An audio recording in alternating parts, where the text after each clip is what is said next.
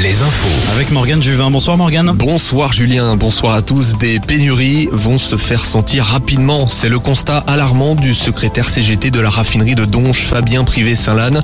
Un site à l'arrêt depuis le 7 mars et qui restera bloqué au moins une semaine de plus. Les syndicats de la SNCF ont appelé de leur côté à poursuivre la grève reconductible. En parallèle, les motions de censure devraient être examinées lundi à 16h à l'Assemblée nationale. De nombreux Français sont dans la rue en ce moment pour protester contre cette réforme. C'est le cas à Limoges, Laval, Bressuire ou encore Tours où des blocus ont été mis en place à la fac et au lycée Balzac. Rappelons qu'une nouvelle mobilisation nationale est annoncée jeudi prochain. En Deux-Sèvres, une enquête publique débutera début avril concernant le projet de parc éolien à Sirière.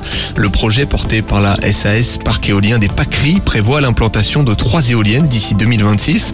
Le conseil municipal de la commune avait émis un avis défavorable.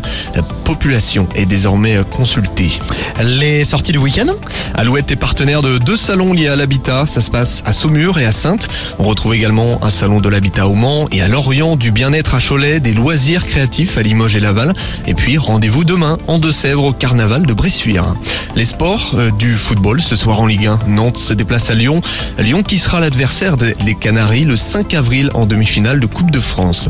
En national, Châteauroux se déplace ce soir à Nancy. Orléans reçoit Sedan et puis duel de nos régions, Concarneau-Saint-Brieuc.